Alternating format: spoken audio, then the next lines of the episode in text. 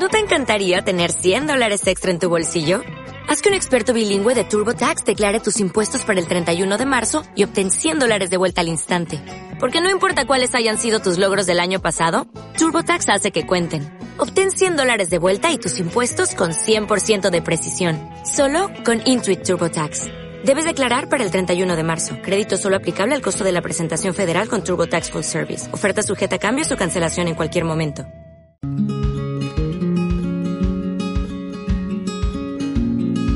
Bienvenidos al podcast de jardinería y paisajismo. Yo soy Claudio y en este espacio comparto contigo tips, trucos, estrategias, noticias, novedades y mucho más del mundo de las plantas para que puedas tener tu jardín más lindo cada día.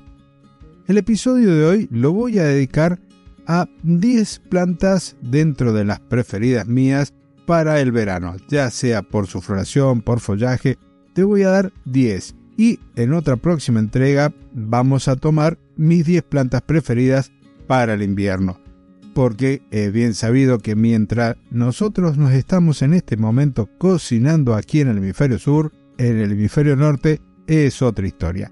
Pero antes, te recuerdo que este episodio está patrocinado por jardinesinclusivos.ar, un proyecto del cual formo parte y nos abocamos a hacer jardines para todos, jardines inclusivos, además de venir de la mano de la terapia hortícola. Y ahora sí, empezamos con el tema de hoy, mis 10 plantas preferidas para el verano, y quizás algunas más. He de comenzar también con una pequeña confesión.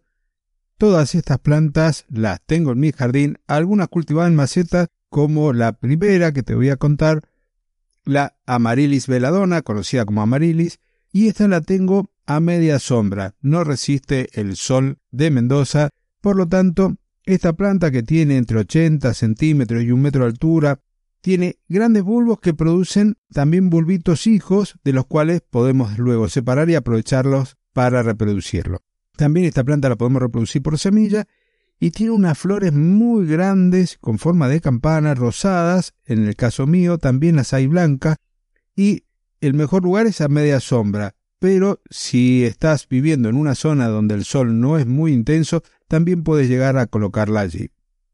Requiere suelos bien drenados y la floración dura un mes, quizás un poquito más, podríamos hablar de 40 días, y la puedes cultivar tanto en macetas, como es mi caso, como también directamente en el suelo.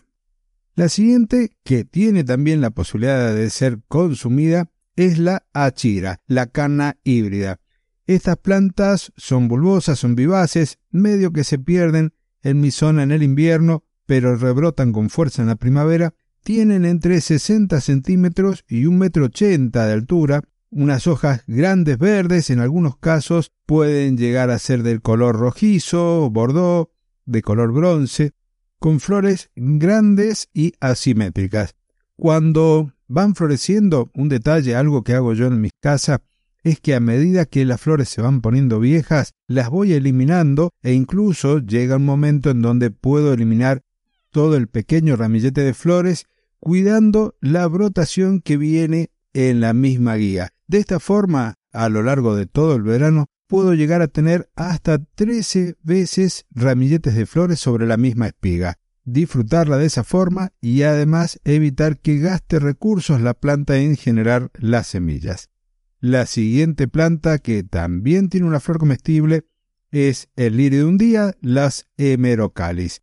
Como su nombre lo indica, parece un lirio, pero dura solamente un día cada flor, flores que son comestibles. Esta también es una planta bulbosa que tiene hojas persistentes cuando el invierno no es muy severo, sino se pierde y vuelve a brotar en primavera, con unas hojas en forma de cinta largas que pueden llegar a tener entre 30 centímetros y un metro veinte dependiendo de la variedad. Aquí no solo tenemos variedad en flores, sino también en el tamaño de la planta. Otra que tengo también en mi jardín es la gaura, de nombre científico Gaura lindaimeri. Aquí hay dos variedades más difundidas, una con flores de color rosado, otra con flores blancas, que es la que tengo yo. Crecen increíblemente sobre suelo muy arenoso, suelo con mucho drenaje y a pleno sol, la floración es muy etérea y algo que me gusta en lo personal es que se multiplica con muchísima facilidad, ya sea por división de matas o por semillas. Si tenés un jardín de estilo silvestre, esta planta es ideal para esos canteros o parterres, ya que no te van a demandar demasiado trabajo en su mantenimiento. También tengo otras plantas que han llegado a mi jardín cuando he ido a hacer las compras para mis clientes y me he enamorado tanto de alguna que he comprado alguna para mi casa, como por ejemplo la salvia leucanta. Esta es una planta herbácea con flores lilas que llega casi al metro veinte de altura, pierde el follaje en el invierno pero va a volver a brotar en primavera con unas hojas de color verde grisáceo.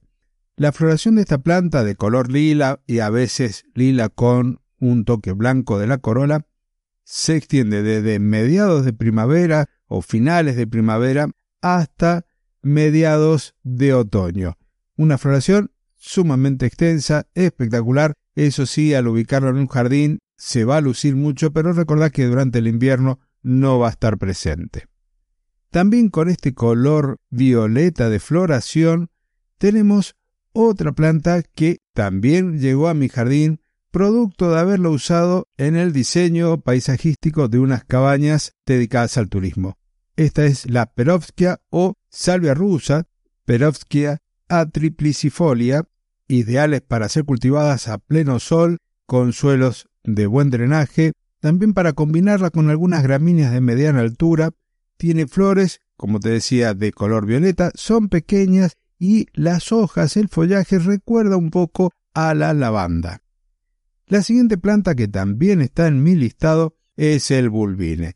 Esta planta de hojas crasas, carnosas, es una herbácea rastrera con flores amarillas o naranjas y que si bien resiste bastante el frío, por ahí no lo hace tan bien con las heladas.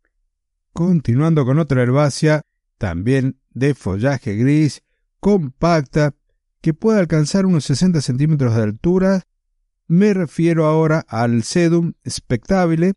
Esta planta tiene unos ramilletes compactos de color rosado o bordó. En algunas zonas puede perder el follaje durante el invierno, pero va a ser por un periodo corto y se multiplica muy fácilmente por división de matas o por semillas.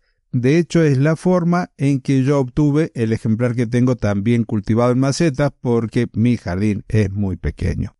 Y de nuevo, con follaje gris, pero pasando ya a un arbusto, el Leucophyllum me encanta. Es un arbusto que puede llegar a tener unos 80 centímetros de altura, que se ramifica mucho desde la base.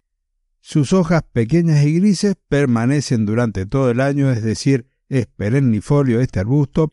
Las flores son de color fucsia y tienen forma así como de campana.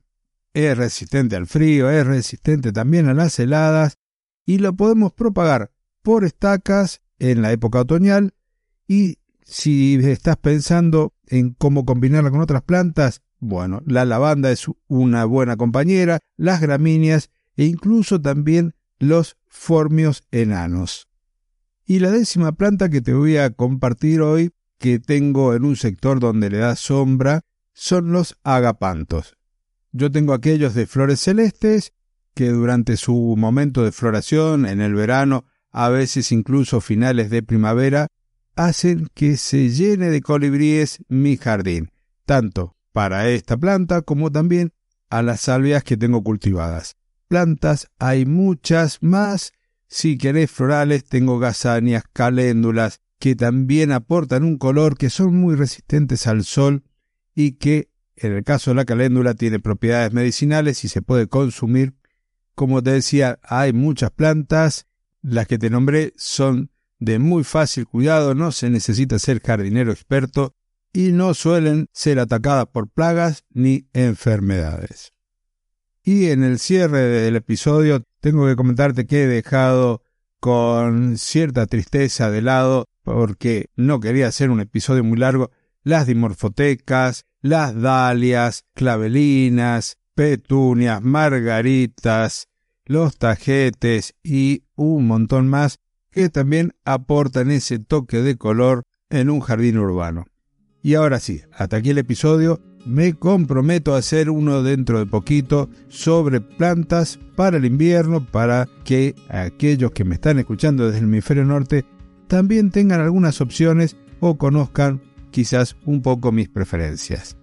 Espero que la temática te haya gustado, si es así, déjame el me gusta, compartirlo y así podré llegar a una audiencia mayor, a más amantes de las plantas y la jardinería. Muchísimas gracias.